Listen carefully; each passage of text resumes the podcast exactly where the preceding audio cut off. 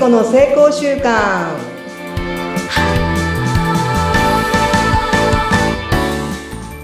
皆さんこんにちは健康習慣コーチの加藤聖子です今週もどうぞよろしくお願いしますはい、今週もよろしくお願いします。お相手はフリーアナウンサーのうなみくよです。よろしくお願いいたします。お願いしますいや10月に入りまして、聖子さん、だいぶこう空もカラッとしてきましたしね。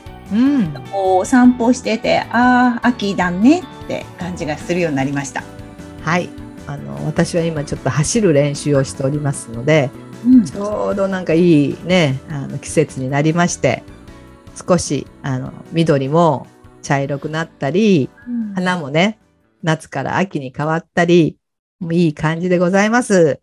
そうでしたね。走る練習をしてるんですよね、歩きからね。はい。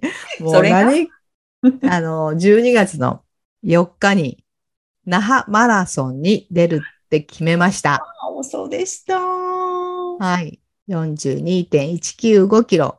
初めてチャレンジするんですけど、初めてチャレンジする。どこまでいけるかなって考えてやろうと思ってます。すごいですね。でも、お仲間と一緒に楽しみながら、なんかいつもこう、聖子さんが挑戦するっていう姿勢をね、私たちに見せてもらってるのは非常になんかこう、勇気づけられるというか、そういう捉え方でやると、走るのも苦しくないなって聞いて思いました。だって私は健康診断に行くんですね。私の健康診断は病院に行くのではなく、山に行ったり、マラソンを走ったり、まあ毎日歩くことで体の状態を自分で確認するんですけども、今度はマラソンを通して自分の筋肉や体力や持久力、そしてまあ肺活量とかね、いろいろあるじゃないですか。そういうの。のを、あの健康診断を、はあ。というふうに物事を捉えております。いい、やっぱいいですね。そういう、あ、なんか新鮮でした、今。なんかわざわざ病院とか行かなくても、はい。ちょっと歩く行って、体の調子今日どうかなとかっていうの分かる。うん確かにそうですね。そう。だから私は今、あそうやってるのね。それは、まあ4年前にその薬をもう一切やめたんですよ。やっぱ後遺症がすごかったんで。なので、あの、まあそのやめる時の恐怖ってすごかったんですけども、そういうことがまあ今のコーチングにも生きてるんですけども、じゃあ薬をやめるだけでは、まあ病気って治らないじゃないですか。じゃあどうしていくかっていうことで、まあこの今の成功習慣、健康習慣をね、皆さんにお伝えをしてるんですけども、そうなるとこうやっていろんな発想がね、生まれてきてうん、なんか面白いなと思って。健康診断は病院っていう概念、やっぱ概念ね、あるじゃない？思い込みもあるし、みんなそうだって思ってるからさ。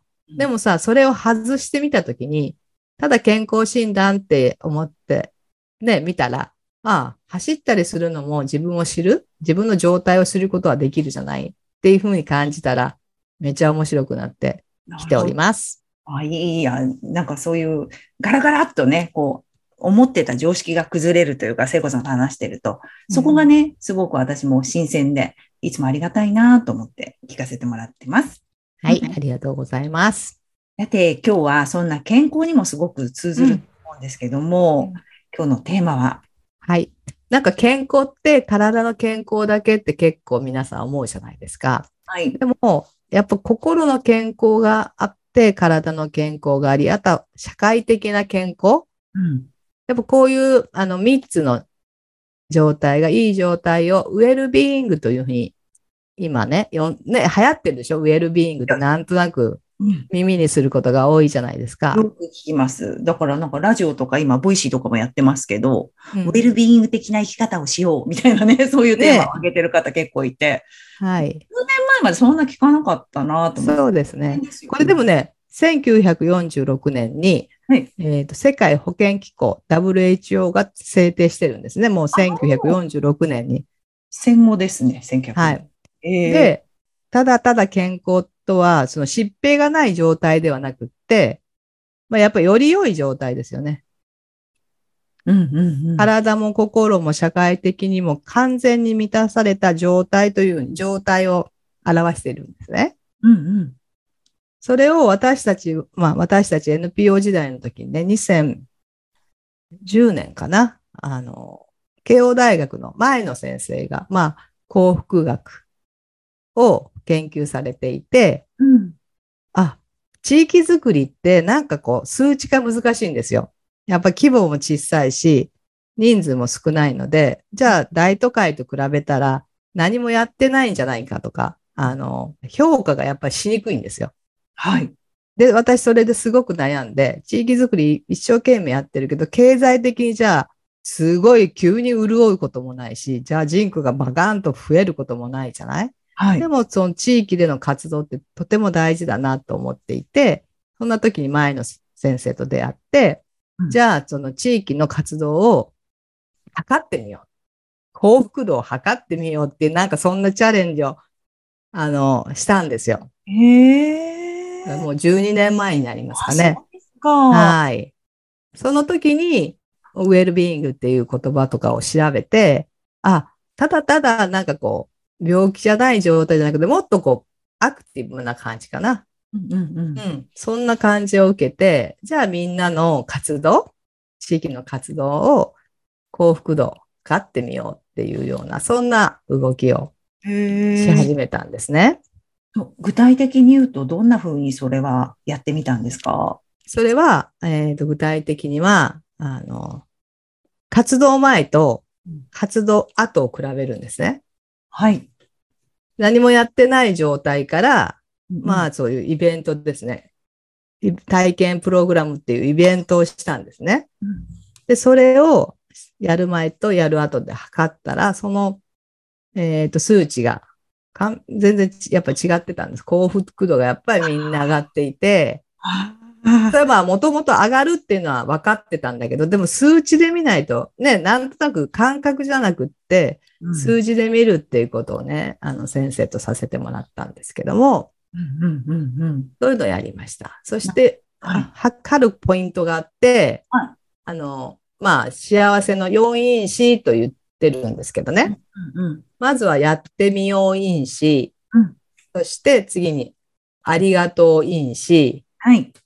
そしてなんとかなる因子、いいことばっかり。最後にあなたらしく因子っていう、まあ、このえ4つのあの因子で測っていくんですけどーも、えーこれはまた次回でね、具体的に一つ一つ説明していこうかなと思うんですけども、おーいいですね。なんか、やっぱりこう、物事っていつも思うんですけど、私も結構めんどくさがり屋なんで、うん自分がね、自分が。だから何かやろうって言われた時に、まずね、戸惑う自分がいるんですよ。できるかななってやったことないからって。まあ、大方の人はそうじゃないかと思うんですけど、うんちょっとややるのに不安になるって、やる前から不安になるんですよ。そうそうだけど、で例えば役もらったとかでやるじゃないですか。うん私なんかできるかな。でも待って、そういう時過去のなんかその役をもらったことを思い出すんですよ。例えば、うん今ちょうど倫理の役もらったばかりなんですけど、子供会の役をもらった時にね、うん。地域の、で私しかいなかったんですよ、やる人は。もう6年生。うん なんかもう必然的に私だったんですけど、できるかなと思ったけど、うん。いやお、その間は大変ですよ、正直。その夏祭りとか、ね、子供会のイベントとかって大変なんだけど、終わった後、1年終わった後に、なんかみんなで最後飲み会をして、よかったねって言って、みんなでやれてよかったねって言って、なんか、やっぱやる前はなんか不安だけど、やったらすごい爽快感があったっていうのがあるので、だから多分、きっと全てそうなんじゃないかなって、その時にうんがあるんですよね。そうですね。やっぱりやる前の不安と、あと評価されるんじゃない？ね。うん。もしうまくいかなかったらどうしようっていう、やっぱり評価っていうのも出てくるし、うんまああの、まあ見たことないことなのでね、どうしても人間はそういう怖いっていうのが最初にどうしてもね、働くので、そういうとこを、まあどうやってあの払拭していくかっていうのも、この研究をすることでね、皆さんにこうなりますよっていうのを先に示してあげたら、人間って安心するじゃない。地域づくりって、とか人づくりって、やっぱり安心する材料がとても必要なんじゃないかな。だから、こういうデータとかってね、あの、見えやすいし、共有しやすい。なんか感覚でやるのが私も好きだったんですけど、やっぱ感覚は人に伝わらないっていうのが結論として、ああ、ううんん。あの、出たんですよ。だから、こういうふうに、あの、前の先生とね、一緒にこうやれたことがすごく、もう今でもね、あの、その考え方や、あの、見せ方ですよね。ものの見せ方っていうのは、すごい身についたし、でもね、やっぱりやらない限り成功には 結びつかない。うんまあ、そう。まあ、はい。